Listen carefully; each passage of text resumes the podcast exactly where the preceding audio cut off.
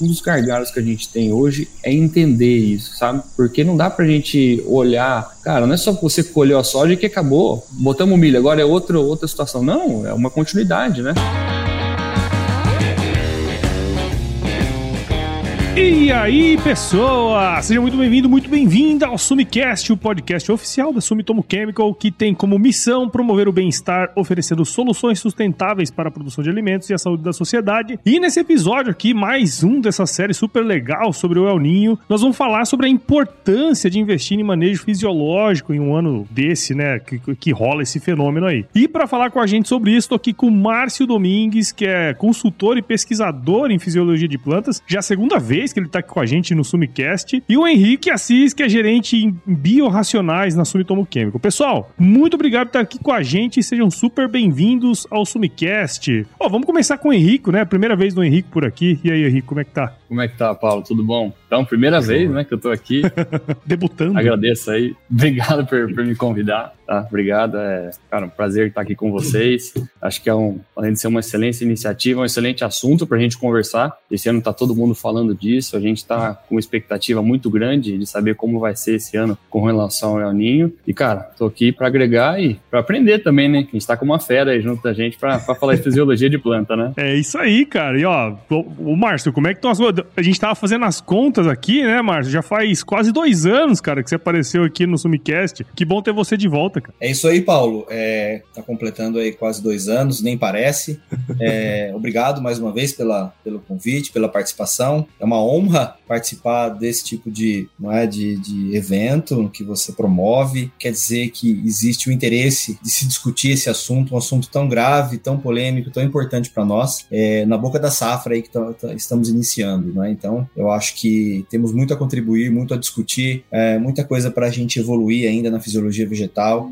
E, e, a partir dessas discussões é que se geram é, demandas, geram-se pesquisas, geram-se outras ações aí que são voltadas para a agricultura. Legal, cara. E nesses últimos dois anos aí, teve alguma mudança substancial na vida, na sua história, ou tá, tá do mesmo jeito? Trabalhando pra caramba? Na verdade, trabalhando muito, na verdade, sempre aprimorando, né? Acredito que, eu acredito que tenha adquirido muito conhecimento nesses últimos dois anos, porque a fisiologia vegetal sempre é um desafio, né? Nós estamos em constante aprendizado, principalmente nessa parte, não é? Que nós somos cobrados de precisamos explicar é, as respostas às plantas, né? O como que nós podemos fazer com que a planta produza mais, é, deixa essa planta um pouco menos preguiçosa, certo? Então, é, a gente evolui um pouco nos conceitos, descobre mais alguns caminhos aí de entendimento da fisiologia para realmente fazer planta. Vamos trabalhar, precisamos fazer essa planta trabalhar e produzir, não é? Não simplesmente perpetuar a espécie. A planta, na verdade, ela se reproduz para per perpetuar a espécie. Ela não gasta energia à toa, certo? Sim. Então ela precisa completar o seu ciclo. Quem quer mais saco de soja, saco de milho, fibra de algodão, somos nós. Então nós é que temos que investir nesta planta. Então eu acho que eu mudei um pouco esse conceito, sabe? O nosso foco tem que ser a planta. O foco do engenheiro agrônomo, o foco das empresas que trabalham com bioestímulo, certo? Com biorracionais, é, devem focar a planta.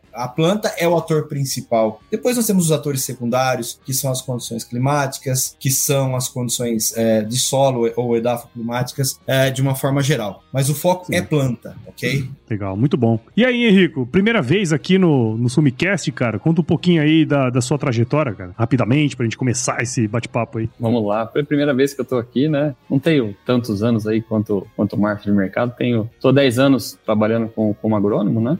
Já passei por diversas áreas, pode-se dizer assim, aí já passei por pesquisa, passei por desenvolvimento, marketing, passei por vendas e estou como gerente de biorracionais agora na Sumiton. Nesse meio tempo aí, eu fiz o, o, o meu mestrado, né, com parte de produção vegetal com foco em entomologia e tem tudo a ver com, com o assunto clima, né? Sim. Então, sempre clima a gente observou aí em todos os sentidos da parte de entomologia e agora na fisiologia de planta, acho que é mais do que, do que necessário entender um pouco do clima. E eu gostei do que o Márcio falou, né? A gente fica pensando muito no clima, mas, cara, não está na nossa mão. Acho que a gente tem que é olhar para a planta como uma coisa que a gente consegue trabalhar. E aí o manejo fisiológico entra como uma luva nisso, né? A gente consegue Exatamente. trabalhar perfeitamente com as ferramentas que a gente tem hoje. É isso aí, cara. Para a gente começar aqui a nossa resenha, né? Porque assim, a gente tem feito esses episódios voltados para esse ano, né? Que tem esse fenômeno que tá acontecendo, que é o El Ninho. Tem ficado claro cada vez mais que a gente tem que estar tá preparado para as intempéries, né? O produtor tem que estar tá preparado para essas intempéries porque né, elas acontecem, é cíclico, né?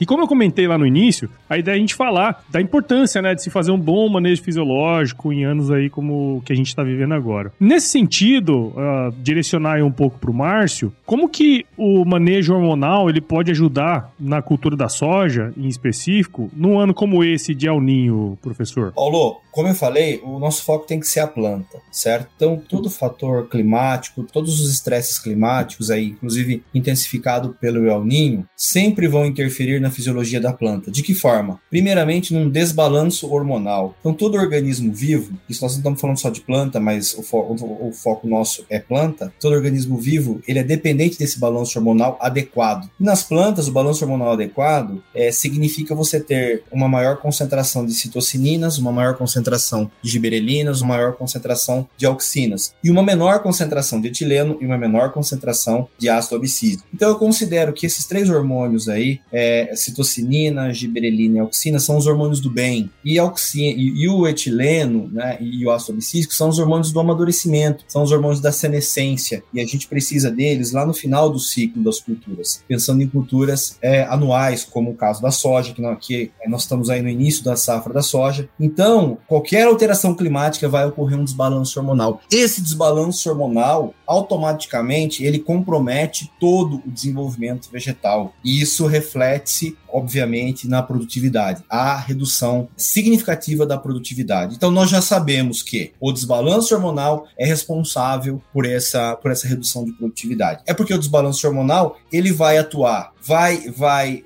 vai, também vai interferir num desbalanço ou um desbalanço enzimático, e isso vai interferir no desenvolvimento do, das plantas e redução do potencial produtivo, certo? Então não é somente no, nesse ano. Esse ano é claro que a expectativa é de um, de um ano mais difícil em termos de pressão, certo? É uma pressão muito maior, ou pelo menos uma expectativa, né? E que na verdade o clima já vinha avisando isso ao longo do ano no hemisfério norte. Então, os americanos já passaram por isso esse ano. Uma seca muito intensa, temperaturas extremas, certo? É, chuvas muito localizadas, nada né, muito bem distribuídas ao longo do ano. E isso tá, vai começar a acontecer aqui. Né? Nós estamos agora em outubro de 2023, então nós estamos tendo aqui uma instabilidade climática muito grande, porque São Paulo está chovendo bastante, Paraná chovendo bastante, passa daqui, Minas Gerais não está chovendo nada, a previsão é de voltar chuvas em novembro somente, Mato Grosso, chuvas muito esparsas. Então, tá uma, uma, uma, uma, uma complexidade muito grande em termos de clima. E aí é que eu falo, nós temos que focar na planta. O nosso foco é planta. Precisamos manejar essa planta. De novo, a planta ela quer sobreviver. Nós queremos fazer com que ela produza mais. Do ponto de vista aí, o que você tem visto, Henrico, nessa questão, cara, do, do El Ninho, como que você tem uh, analisado aí junto com a turma? Paulo, é o ano de preocupação, né? A gente viveu aí dois anos de laninha, é, seca de um lado, do outro lado muita chuva. E aqui no Mato Grosso do Sul, que é, eu fico aqui em Campo Grande, né? A gente viveu os dois lados da moeda, né? Uma parte norte com muita água, uma parte sul com uma seca muito, muito parecida com o Rio Grande do Sul. Então, assim, a gente começou a observar, e se a gente pôde levar alguma coisa positiva disso, que o manejo hormonal dentro das plantas, ele respondia independentemente do clima, entendeu? Obviamente que não é a resposta que a gente queria, né? Mas a gente obteve alguma resposta positiva dentro desses manejos, né? E, cara, eu acho que o Márcio falou muito bem aí, é, os principais hormônios, os hormônios do bem, eu gosto muito dessa frase dele, né? Os hormônios que ajudam a planta aí. A gente tem que entender também na lavoura o que, que a gente quer extrair dela, né? Qual que é a resposta que a gente quer dela e até onde vai essa resposta. E aí a utilização desses hormônios vão poder trazer isso pra gente, né? É igual eu falei, cara, o clima cada ano é um ano. Vamos escutar que toda época em agosto, setembro ali fala: esse ano vai ser difícil, né? O Márcio vai, vai saber que ele deve escutar muito isso também. Então, esse ano é um ano difícil, esse ano vai ser complicado. Todo ano é complicado, né? E a gente tem que entender, cara, como é que a gente vai trabalhar? O que, que a gente espera da planta, tá? O clima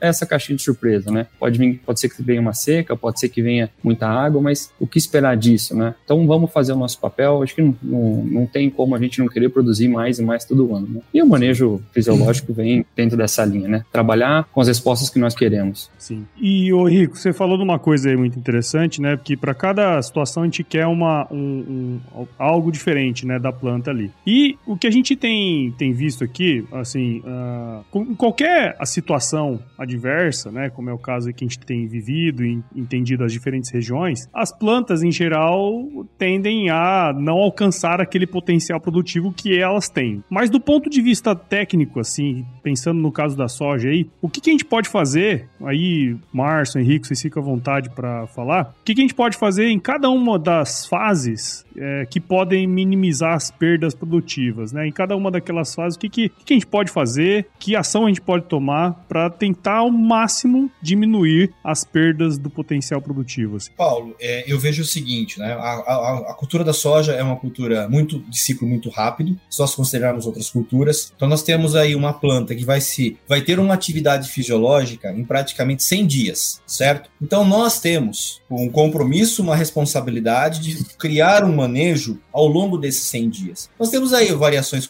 em função das variedades e tudo mais, mas se nós pensarmos, estudarmos a, planta de soja, né, Glycinimax, ela trabalha durante 100 dias, que é o período de fotossíntese dela. É o período que ela vai construir a sua produtividade, certo? Desde o período que ela emergiu do solo, ok? Até o período dela entrar em senescência. Então nós temos 100 dias. Dentro desses 100 dias, que é muito rápido, certo? Que é muito rápido, nós temos que promover alguma condição, um manejo fisiológico para que ela trabalhe, para que ela produza, para que ela faça fotossíntese, certo? Para que ela é, produza fotoassimilados, produza açúcares, produza carboidratos. É isso que vai encher grão de soja, certo? Então, é possível didaticamente que a gente separe isso em algumas fases, mas, de uma forma geral, é o todo que é muito mais importante, que vai reverter isso em sacos de soja.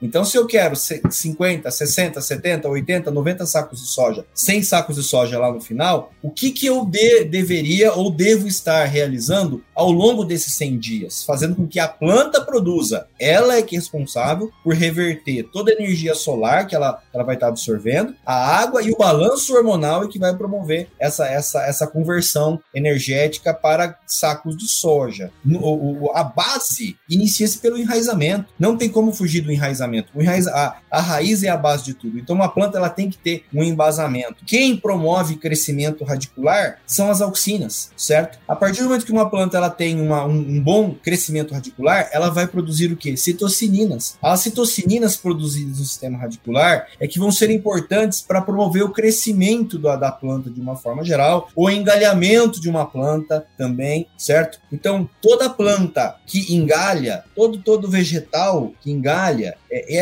esse efeito fisiológico de engalhamento, de brotação lateral, é atribuído ao hormônio citocinina. Então, se uma planta ela está estressada, numa condição de estresse, é, a pressão de estresse aí no caso do El Ninho ou outros, outras condições, o que vai acontecer? Essa planta vai enraizar menos, então ela vai produzir menos citocinina. Aí é que entra o nosso manejo. Então, por que não adicionar citocinina nessa planta para a gente tentar novamente fazer um equilíbrio, certo? Fazer uma reposição hormonal nessa planta, porque o estresse vai desequilibrar tudo isso. E aí entra entra a gente, porque ela por si só, ela não está em condições de estar produzindo citocinina numa grande quantidade, não é? Então aí que entra o, o manejo hormonal. A mesma coisa vai acontecer com quem? Com a giberelina, também faz parte do, é, do balanço hormonal. Então se uma planta ela não tem partes jovens, ela não vai produzir giberelina também. Então no momento adequado, que a gente fala que é o momento do florescimento, há uma demanda muito grande de giberelina. Caso essa planta esteja sob estresse, ela não vai estar produzindo. De novo, aí entra a nossa, o nosso manejo, a nossa mão, certo? Fazendo essa correção, essa reposição hormonal. Então eu vejo que isso inicia-se no processo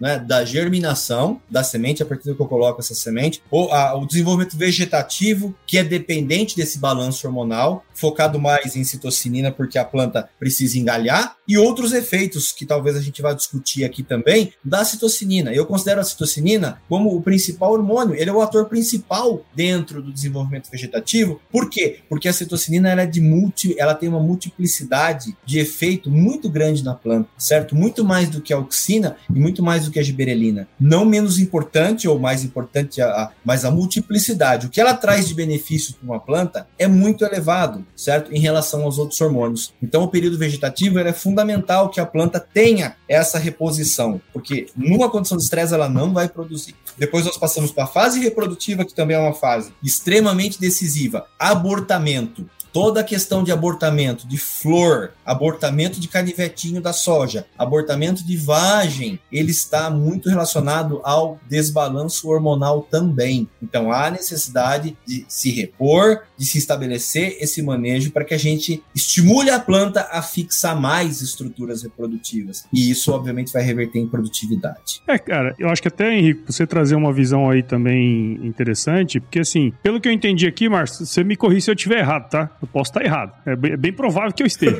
Mas é, o que eu entendi é que, assim, todas essas fases elas são importantes. Por exemplo, se a gente pegar na fase vegetativa, a gente está, vamos dizer assim, formando a, toda aquela estrutura da planta, aquela arquitetura que é importante para ela aproveitar o máximo possível, né? E aí depois essa, esse estímulo de, de não perder as, as estruturas reprodutivas, né, cara? Porque, assim, em períodos como esse que a gente está vivendo, é bem provável que a gente vai ter veranicos ali mais para frente, que vai né, de alguma maneira desbalancear a planta, né? É mais ou menos nesse sentido, né? Exatamente. Você prepara a planta para que ela tenha toda essa questão de arquitetura, não é? De aproveitamento de luminosidade. Então, à medida que você abre mais essa planta, que ela tenha mais brotação lateral, não é? é na soja, a soja, ela tem uma vantagem que nós não precisamos estimular ela a florescer. Então, a uhum. condição climática já favorece a, o seu florescimento, né? Então, eu tenho que criar pontos, os nós reprodutivos. Então, quanto maior o número de nós reprodutivos, maior vai ser o número de flores. Sim. Então, esse é um dos papéis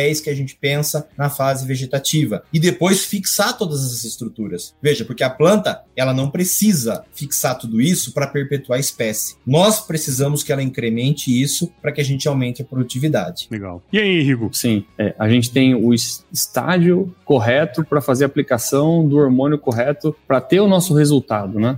Então, acho que é, é, muito interessante falar isso aí, porque assim, está no vegetativo, nós estamos falando de um hormônio para que engane mais, entendeu? A gente passa por reprodutivo, não estamos falando de outro hormônio, né? Então é, é bom que a gente tenha essa ideia, essa diferenciação de quando fazer a melhor aplicação, quando entrar com o hormônio, fazer adaptações também que são necessárias. Então, às vezes você vai precisar de uma planta que cresça mais, talvez seja uma giberelina para que ela cresça, aí você vai precisar de um engalhamento maior, não tem como abrir mão de uma citocinina, né? E a gente vai ter e, e, condições aí até de planta vegetando mais, então talvez tenha que entrar um pouco mais citocina. Essas adaptações a gente tem que estar muito ciente de que é necessário fazer de área para área, né? Não dá para você fazer uma receita de bolo, né? É, e, e é muito o que o professor Márcio falou, né, o Henrico? Tem que estar tá lá no campo, tem que entender o que, que a planta está dizendo para gente para agir da melhor maneira possível dentro daquela situação que está ali, né? Claro, Exato, com certeza. Paulo. Nós precisamos é fazer a leitura das plantas, né? Então, e, e, e esse, e esse equilíbrio que a gente vai é, tenta criar, estamos aprimorando, né? Por isso que eu digo que a gente sempre está num constante aprendizado. Nós estamos aprimorando cada vez mais isso. É, o Henrique falou, eu vou, eu vou, na verdade, só intensificar um pouco a fala dele, da importância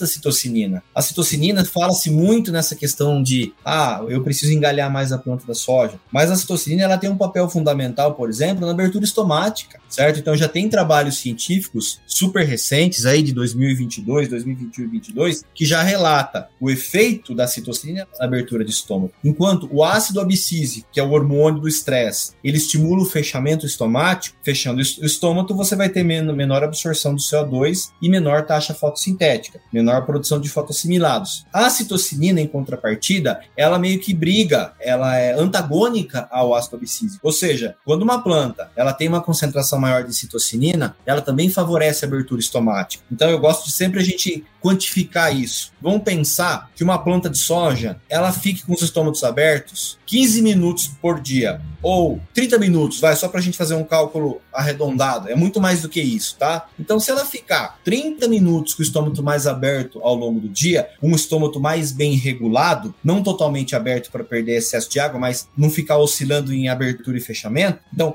se a gente fizer esse cálculo, 30 minutos por dia, considerando 100 dias de atividade fisiológica, eu tenho praticamente praticamente não é, 50 horas a mais essa planta trabalhando, essa planta fazendo mais fotossíntese. Então, 50 horas a mais é muito significativo nós pensarmos num todo, sendo um fator, né? Então, um único fator contribuindo diretamente para aumentar a produtividade. Então, é nesse sentido que a gente precisa cada vez mais entender o que está acontecendo com a planta. Então, em 100 dias ela, ela trabalhar mais 30 minutos, ela vai estar tá fechando com 50 horas a mais, trabalhando uma, uma eficiência fotossintética maior. Outro aspecto, uma planta muito mais equilibrada em termos de citocinina, ela também estimula a maior nodulação da soja. Então, existe uma correlação positiva da bactéria do Bradyrhizobium, né, do risóbio do inoculante, com a citocinina. Uma planta que tem um teor maior de citocinina tem uma, um estabelecimento maior de nódulos na planta, além de outros benefícios que a gente já conhece muito muito mais, que é a questão de preservar a clorofila, estimular e preservar a clorofila, estimular a produção de clorofila e preservar a clorofila, estimular e preservar a produção de cloroplasto, certo? Que é a organela onde acontece todo o processo fotossintético. Então a citocinina, ela acaba sendo um hormônio chave na produção agrícola, certo? Ela é considerada um hormônio chave na produção agrícola, tá? Então é, é, é muito disso. Outro aspecto, ela também estimula a maior produção da, das enzimas nitrato redutrase e nitrogenase, que convertem a necessidade da, da conversão do N atmosférico que passa pelo bradyrhizobium e se converte em nitrogênio assimilável pela planta. Quem faz isso é essa enzima. Então há um estímulo de maior produção dessas enzimas através da citocinina também. Pô, professor, mas ela, ela faz tudo? Não é isso. Mas a gente está entendendo a importância de se ter o balanço hormonal sendo suportado por citocinina.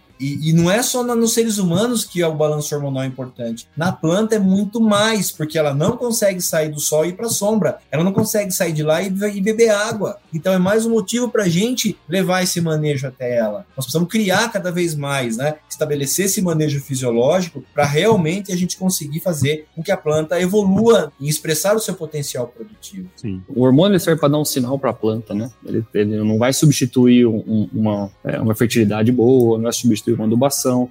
A gente não está falando aqui que você tem que não manejar para fungicida, herbicidas, tudo isso tem que ser, inseticidas, tudo isso tem que ser feito com excelência, né? Só que uma coisa que eu acho que é uma vantagem do hormônio, a gente está dando um sinal para a planta, ela está entendendo o que ela tem que fazer e a gente está fugindo um pouco daquele é, de estressar a planta. E isso é bacana, porque quando você às vezes faz uma aplicação, cara, vem uma seca de algum produto que seja para travar a planta ou para dar um sinal a ela, às vezes vem uma seca, cara, você tem um efeito oposto, um efeito contrário daquilo que você queria, e aí você tem um você prejudica ainda mais a sua produtividade. No caso do hormônio, você não tem isso, né? Você está dando um sinal para a planta, ela vai, dentro do, da resposta dela de clima, ter uma, uma resposta maior ou menor, mas ele está entendendo o que ela vai precisar fazer, porque a gente está complementando e mexendo no balanço hormonal. Então, isso, para mim, que é o gap muito importante que a gente precisa observar quando está falando de manejo hormonal na planta. A gente foge um pouco desses estresses, né? Sim. Henrico, é, eu concordo assim embaixo, essa questão da, né, da base. Então a base é fundamental. Né? É, Pô, não há possibilidade certeza. de a gente abandonar a água, abandonar a, né, os nutrientes, fungicidas e inseticidas. Mas pelo contrário. Só que se você tem tudo isso e aí você tem o, o efeito climático, né, os estresses abióticos contra, de nada disso adianta. Hum, uhum. Porque você inserir o que? Desbalance hormonal, tá? Então tudo isso é, é, é, importante, porém você não vai conseguir atingir muitas vezes uma produtividade em, em condições aí adversas. Por quê? Porque você, a, o clima ele vai causar na planta esse desbalanço hormonal e aí a planta começa a entender que ela só precisa sobreviver, certo? E perpetuar a espécie e não mais produzir. Então é aí que a nossa que é o diferencial. Então eu acredito isso até por históricos de acompanhamento da, das culturas que no ano que a gente tem esses eventos o manejo fisiológico ele é muito mais obrigatório certo? Muito mais obrigatório, porque aí a gente vai conseguir interferir muito mais na planta, né? interferindo muito mais na planta de forma positiva e fazendo com que ela expresse seu potencial produtivo. Outro aspecto importante é o efeito preventivo. Então é importante que a gente sempre trabalhe, trabalhe de forma preventiva. Eu volto nos 100 dias. Então nós temos só 100 dias para fazer essa planta a expressar o seu potencial produtivo. Então se eu tenho que fazer alguma coisa, não deixe para amanhã, não é? Então olha, esse é o momento da gente trabalhar com a citocinina, que é o momento da divisão celular celular, ao momento da diferenciação celular, que é lá na fase vegetativa, em V3, V4, por ali, é onde é o pico máximo de diferenciação, divisão celular e diferenciação celular. E quem é que comanda divisão e diferenciação celular? Citocinina, porque vem, né, citocinese vem de citocinina, que é, é né, a divisão celular. Então há uma demanda muito grande desse tipo de hormônio nessas fases. Então, se eu esperar acontecer algum estresse, ah, não, agora eu vou fazer a aplicação, vou fazer uma reposição hormonal, não, isso não vai acontecer, porque não tem efeito reverso certo? Se o período de diferenciação celular, divisão e diferenciação já ocorreu, de nada adianta eu, eu passar 5, 10, 15, 20 dias uh, e fazer isso, porque 20 dias em 100 dias é 20%, já foi, certo? Exatamente. Então, o trabalho que a gente tem que fazer é em termos de dias, ou horas, inclusive, não é? Então, eu estou muito uh, inclinado a pensar muito mais em horas, de, né, em momentos aí, do que você considerar dias ou semanas. Ah, eu faço daqui uma semana, daqui 15 dias é muito tempo, né, dentro de um ciclo como como um todo. Então esse manejo ele é fundamental, tá? É, quando a gente fala do reprodutivo, a giberelina é um dos hormônios chaves na fase reprodutiva. Isso os vários trabalhos, os artigos científicos demonstram isso, né? A, a demanda que existe das estruturas florais para a giberelina. Por quê? Porque ela faz parte do alongamento. O alongamento da, das pétalas da flor, das sépalas, do ovário. E o ovário vai originar o quê? O ovário vai originar o fruto. Quem é o fruto? É a vagem. Então a vagem da soja é um fruto e dentro dele tem semente. Então nós precisamos alongar. Nós precisamos alongar o ovário, nós precisamos alongar o fruto, que é a vagem, que é o canivetinho, e nós precisamos alongar a semente. E depois encher essa semente, certo? Então tudo tem que estar andando de uma forma muito, muito conectada. Do que nada adianta eu também estimular o alongamento celular, não é? Estimular, olha, célula da, da semente, cresça. Aí eu vou encher do quê? Eu preciso encher de fotoassimilados. Essa planta ela precisa continuar trabalhando, ou que veio trabalhando na fase vegetativa veio fazendo fotossíntese, veio de uma forma muito equilibrada, e aí eu vou conseguir ter reservas, essa planta vai ter reservas para encher essas estruturas reprodutivas, certo? Sim, sim.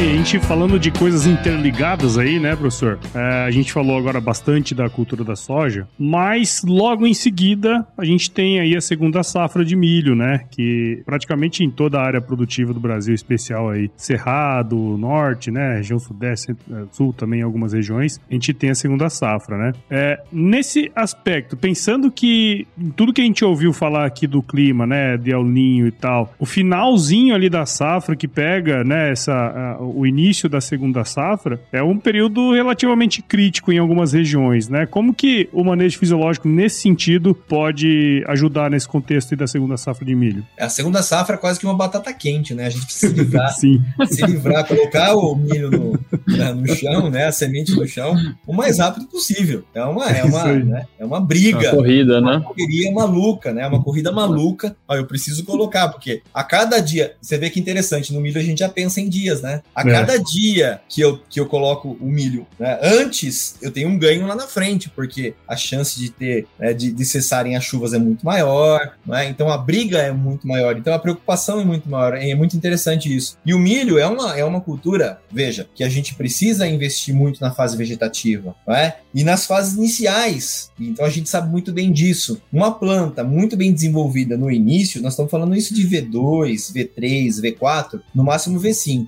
O vigor dessa planta nessas fases é que me reverte numa qualidade e tamanho de espigas lá na fase reprodutiva. Então, se eu quero aumentar o tamanho de uma espiga lá na fase reprodutiva, não é lá que eu vou tentar fazer algum tipo de manejo. É na, agora na fase V3, V4, é no máximo V5. E quem que está trabalhando nisso? De novo, alongamento celular, porque a giberelina ela faz alongamento de célula jovem. Então, quando a gente pega um milho, né, uma planta de milho, em V3, ali V4, o que, que ela tem? Só, somente célula jovem. Então, se eu estiver entrando com uma giberelina, essa giberelina ela vai promover o alongamento da folha, das células da folha. Então, você vai ter folhas mais largas, folhas mais bem desenvolvidas. Você vai ter o alongamento do caule. Então, o diâmetro de caule dessas plantas geralmente é maior. E isso vai reverter no quê? Uma planta mais vigorosa e que vai me reverter num tamanho de espiga maior, porque ali está acontecendo a diferenciação. E o alongamento celular da espiga é ali que acontece, não é lá na frente, entendeu? Entendeu? Lá na frente a espiga vai aparecer pra gente, mas ali ela já tá surgindo, nessa diferenciação celular, no máximo em V5.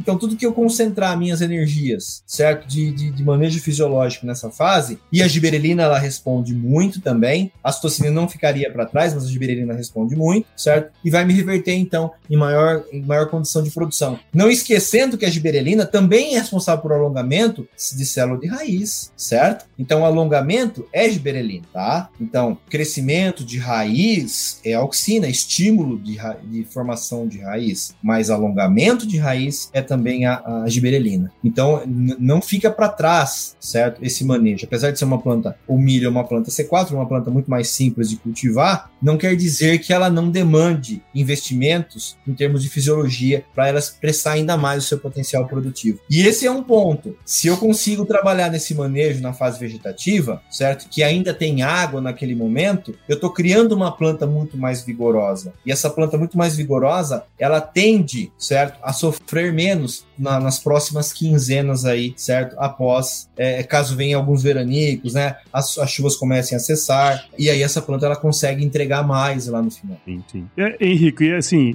para vocês aí que estão na ponta, né, cara, é um, é um negócio complexo, né? Você tem que estar tá sempre de olho nessas questões e a equipe tem que fazer o melhor posicionamento possível, né? A hora que chega lá na, na, na hora do vamos ver, né? Ô, Paulo, pra você ver, né? O Márcio foi falando da soja, entrou no milho e, e uma coisa conecta na outra, né? Não Sim. tem como a gente desconectar no, no, no, dia a dia do produtor, né? Então, cara, a gente criou aí vários programas para soja, para o milho. Eu tenho soja mais, tem milho mais, que é, que é, pensando nisso aí, cara. A gente pensa na produtividade, mas pensa no pós também. Então, você tem uma aplicação de brilhinho no milho, tô falando de produtividade, lógico, que é o que a gente olha no final, mas, cara, e essa palhada que fica, né? Então, o Márcio falou lá, cara, planta mais robusta, com maior foliar, maior caule, cara, essa palhada vai ficar na área. Você vai ter o benefício ainda, sabe? Sim. Então, é, é até, até volta um pouquinho para soja a gente falou de vegetativo, falou de reprodutivo. Então, assim, estamos falando do hormônio certo na hora certa. Então, a, a, a, as coisas vão se encaixando, né? Você vai, pô, vamos para citocina, você tem maior divisão celular, você tem, você diminui a dominância apical, você tem uma estruturação melhor de planta, essa planta tem mais nós, certo? E aí você vai ter uma caixa produtiva maior, precisamos reter essa caixa produtiva. A gente entra com uma giberelina, entendeu? Que vai manter essa florada, que vai uniformizar ela, que vai ter também aí uma retenção de vales, aí você consegue ter uma produtividade maior, e aí você entra para o milho, onde você, além de ter uma produtividade maior que a giberelina, ainda tem também é, essa questão de palhada. Então está sempre muito conectado, Paulo. A gente não consegue falar de uma coisa sem falar da outra, sabe? É um manejo. Por isso a gente fala de manejo fisiológico, né? Que é um manejo onde a gente está olhando fisiologia, mas tem tudo, tudo está conectado, né, cara? No fim do dia eu ia falar assim, é um sistema de produção, né, cara? Tá tudo interligado, não tem como, né? Tá tudo interligado, tá tudo interligado. Eu não sei se o Márcio concorda comigo, mas acho que um dos gargalos que a gente tem hoje é entender isso, sabe? Porque não dá pra gente olhar, cara, não é só você colheu a soja e que acabou, botamos milho, agora é outra, outra situação. Não, é uma continuidade, né? A gente tem que dar continuidade em tudo isso. É, então, cara, você começar a olhar o, o, sistema de produção e não só a cultura em si, dos 100 dias de soja é, é, e a safrinha, cara, você vai começar a entender melhor o seu sistema de produção e aí essas intempéries que a gente tem todo ano vão cada vez menos influenciar no dia a dia da lavoura. Concordo sim, Henrico. É, eu acho que é uma. A gente tem que pensar muito mais de uma forma global, certo? Do que simplesmente né, isolar culturas. Então, é, é, um, é, um, é um manejo, ele tem que ser sustentável. Biomassa uhum. é fotossíntese, palhada, fotossíntese, certo? Então, quando você está trabalhando com giberelina em palhada, é, em, em, planta de milho, por exemplo, se você alongou a folha, você vai ter mais biomassa. E o, o que nós estamos mensurando, na verdade, do milho é grão, mas na verdade foi um todo, não é? Porque a, uhum. a, a, os hormônios eles são inespecíficos. O que, que quer dizer isso? Onde o hormônio cai, a giberelina cai num tecido vegetal, ele vai alongar essa célula, seja na folha, seja no caule, seja na raiz, seja na flor, seja no ovário. Tá? Onde alcançar, ele vai alongar, porque ele é inespecífico. Então a célula precisa estar jovem. Estando jovem, essa célula vai alongar. E a giberelina tem esse papel de alongamento celular. A citocinina, da mesma forma. A gente falou na soja lá, na fase vegetativa. Então, aonde ela cair, ela vai estar atuando. Só que ela tem alguns efeitos fisiológicos específicos, né? Que não, nesse caso, não é tanto o alongamento. Uma outra questão também que passou desapercebido, que eu gostaria de estar comentando, na soja, é que quando você tem um manejo né, adequado de citocinina, a citocinina aplicada na soja também estimula a produção de giberelina. Endogenamente. Veja, então você está estimulando, você está criando um manejo, você está estabelecendo um manejo na planta, aplicando uma citocinina. Essa citocinina na planta, por si só, ela reconhece e estimula a produção de giberelina. Então há uma, um sinergismo aí muito interessante da giberelina com a citocinina. Então esses são trabalhos que foram publicados agora, em 2021, 2022 também, mostrando essa, esse efeito. Então, ah, se eu estou aplicando citocinina, você não está só tendo o efeito da citocinina, você está ganhando também o efeito da giberelina, que a planta foi estimulada a produzir, tendo mais citocinina no sistema, né, rodando dentro da planta, ok? Então, assim, é muito mais complexo do que a gente imagina, mas muito mais simples também de se entender. Ou seja, a partir do momento que nós começamos, come, é, comecemos a entender da importância do manejo hormonal e que a planta precisa manter esse balanço hormonal, certo? A gente fala, opa, tem alguma coisa aí que tá, tá, vai, vai me contribuir para que isso seja revertido em produtividade. E trabalho científico aqui não falta, apesar que os trabalhos eles são pontuais, mas a gente está juntando muitos quebra-cabeças. Então, essa questão da sinergia, essa questão da, né, da, de todos esses efeitos, múltiplos efeitos da citocinina no crescimento da soja, certo? E também da, da do efeito da giberelina em todos os, todos os, os, as estruturas, células e órgãos das plantas, tudo isso revertendo-se em produtividade. Tem uma, um artigo que também foi publicado em 2022, só é uma revisão somente de hormônios na cultura da soja. E esse trabalho está sendo assim muito, muito interessante, porque ele só concentrou as forças em explicar os efeitos dos hormônios na cultura da soja. Então são praticamente 30, se não me engano, 30 ou 35 páginas de artigo específicos para a cultura da soja. Então, está nos dando muita base, trazendo muita informação para a gente interpretar todos esses efeitos que nós estamos tendo aí, os efeitos benéficos desses hormônios dentro do, do ciclo de produção da cultura da soja, mas também do milho, do algodão é a mesma coisa, é que a gente precisa ir aprimorando né, cultura a cultura. O Henrique falou, é um, é um é sistema, esse é, é, global, nós estamos falando de um produtor, não é? Então não é, nós vamos focar nos 100 dias, mas depois a gente começa a focar no milho. Não é que você vai esquecer, se, se você começa Exatamente, a contar de novo. É. Você começa a contar de novo, certo? Depois, ah, vai entrar feijão, você vai começar a contar de novo. O que, que eu preciso fazer? Só que a gente dividindo isso aí, considerando que são 100 dias, fica muito mais fácil para nós entendermos o que, que a planta precisa, certo? Em cada momento. Tá? É muito interessante a gente começar a pensar um pouco mais dessa forma. E assim, Márcio, é, na citocinina a gente, acho que a 6-benzoadenina é a principal, a gente tem outros, mas acho que é essa que traz os, os melhores resultados, né? Mas quando a gente fala de berelina, às vezes a gente está falando de berelina de maneira geral, mas a gente tem GA3, GA4, GA7, que a gente pode optar aí falando mais da soja, né, optar por, por vir com uma GA4, GA7, que tem uma função, sei lá, uma, uma bioatividade um pouco menor na planta. Henrico, nós temos a planta, né, já foram descobertos acho que mais de 130 giberelinas. Existem dentro da planta mais de 130. A gente conhece muita GA3 pela sua efetividade, pela sua bioatividade. Então, se nós pegarmos os livros de fisiologia, né, não só, do, não só a, a, os, os, brasileiros, mas também os, é, os, os livros internacionais, eles mostram a super superbioatividade da, da GA3, né? A giberelina GA3. Mas a GA4, a GA7, elas também são conhecidas aí há muito tempo. Qual que é a vantagem também de trabalhar com GA4 e GA7? A vantagem é que elas não têm, não causam esse super alongamento. Então vamos dizer que é uma giberelina mais calma. Ela tem a sua bioatividade, mas não no foco em super alongamento. Porque se eu aplicar, por exemplo, o GBGA3 num pé de alface, ele, ele, esse alface ele cresce e alcança uns 2, 3 metros de altura. Isso está na literatura, está em qualquer livro de fisiologia. E isso não acontece com GA4 e GA7. São giberelinas um pouco mais, mais calmas, vamos dizer, né? Um, um termo um pouco Haja mais... vontade de comer salada, né? Não, acho vontade muito, de comer talo também, né? De algodão e também, né? O látex do algodão que é amargo, né? Mas na soja, de novo, né? Essa giberelina ela vai fazer o seu papel de alongamento um pouco mais calmo, vai fazer o papel de divisão celular, vai fazer o papel de manutenção da clorofila, porque a giberelina tem esse papel, então está publicado na literatura, a gente sabe desses efeitos de manutenção da cor verde na planta. Cor verde é clorofila, clorofila é fotossíntese, fotossíntese, fotossimilado, fotossimilado é saco de sol. Isso aí, boa. Muito bom, hein, pessoal? Barbaridade, hein? Ó, uma aula aí pra nós, né, Henrique? Fala a verdade. Hã? É, eu, já, eu não esperava menos, né? Eu falei pra você. Essa fera aí não vai aprender muito.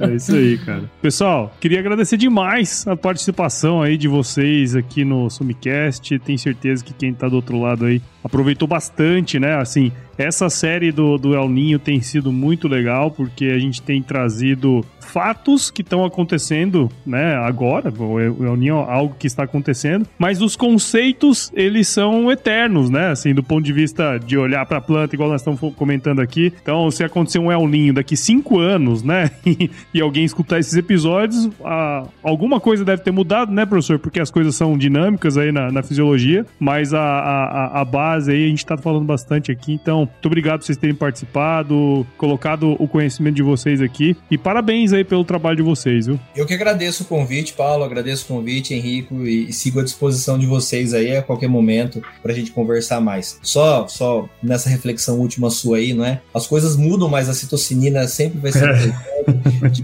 a sempre vai ser importante, a oxina vai sempre vai ser importante. O etileno, nós temos que fugir dele no florescimento, fugir dele na fase, não é? O estresse, ele vai fazer a planta produzir etileno. Nós temos que fugir desse etileno aí, ok? Isso aí. As bases, né, como nós comentamos lá no início, continuam, né, sempre sendo importantes, né?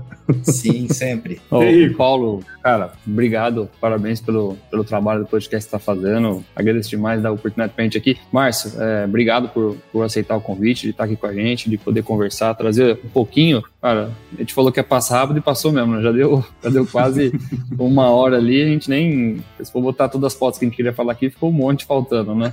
Mas, cara, agradecer. Eu espero trazer um pouco de, de informação do que a gente tem, tá? Até falando um pouco também da Subtomo, a gente tem vários programas de manejo fisiológico, então soja mais, milho mais, cotton mais, cana mais, são lançamentos que nós temos aí para diferentes culturas. A gente falou hoje de, de soja e milho, né? Mas tem algodão, tem tem feijão. Então, assim, é dentro disso que a gente conversou hoje, cada cultura específica tem a sua necessidade. E a gente tem feito muito isso, cara, trazer a necessidade da cultura para os hormônios que a gente tem descoberto aí, que nós estamos, estamos trabalhando, né? E trazer possibilidades também. Falamos aqui de, da, da citocinina, né, da 6-benzinolenina, mas, cara, é, é, quando a gente olha para o reprodutivo, GA3, GA4, GA7, assim, o que, que o produtor quer? O que, que ele está precisando? Como é que está a, a área dele? A gente consegue trabalhar e trazer da melhor maneira possível. Então, eu deixo uma dica aí, produtor rural que, que quiser conhecer mais, procure o representante da Sumitomo, procure nossa equipe técnica aí, que nós vamos poder melhor atender e melhor recomendar para você, cara. E Isso agradeço. Aí. Obrigado mais uma vez pela aula aí, Marcos. Foi. foi... Isso, eu agradeço, Henrique. grande abraço.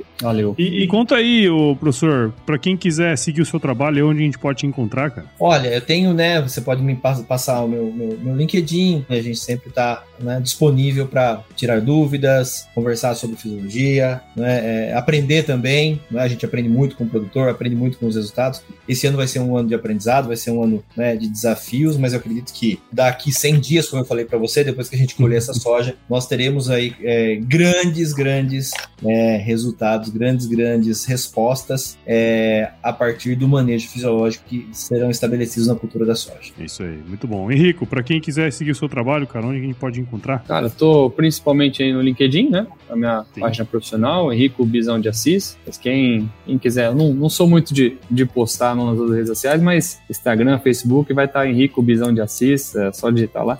É difícil achar um Henrico com H, né? Tenho certeza que o pessoal colocar Henrico com H vai, vai encontrar meu nome lá, cara. É isso aí, cara. Muito bom então, e para você aí que ouviu esse episódio, que eu conversei aqui com o Márcio e com o Henrico, tenho certeza que você viu o valor nele, afinal você tá aqui com a gente até agora, então considere compartilhar esse episódio aí com alguém que vai se beneficiar desse conteúdo. O podcast ele cresce na medida em que você participa junto com a gente dentro desse processo, então siga o Sumicast em seu agregador de podcast favorito e acompanhe também os episódios no Agro Resenha Podcast. Siga Sumitomo Chemical nas redes sociais, basta procurar lá por arroba Sumitomo Chemical Brasil no Instagram, Facebook, LinkedIn e YouTube e visite o site da Sumitomo Chemical www.sumitomochemical.com e saiba muito mais aí sobre esses programas que o Henrique comentou, porque tem muita coisa boa lá e é só encontrar em contato aí com alguém da Sumitomo Chemical para saber mais, tá certo? Pessoal, muito obrigado de novo. Eu sempre finalizo meus episódios aqui com uma frase de muita sabedoria, que é o seguinte, cara, se chover não precisa molhar a horta aí não, tá bom? Vai pra horta gigante lá, viu, professor? De repente...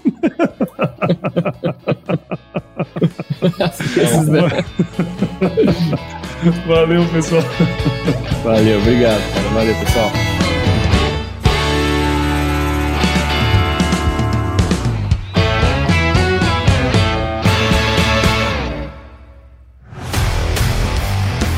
Aí, você gostou desse podcast? Se gostou, considere compartilhar esse episódio com alguma pessoa que irá se beneficiar desse conteúdo e nos ajude a alcançar ainda mais pessoas. O roteiro e apresentação desse episódio foi do Paulo Ozaki, a produção do Agro Resenha e a edição do Senhor A.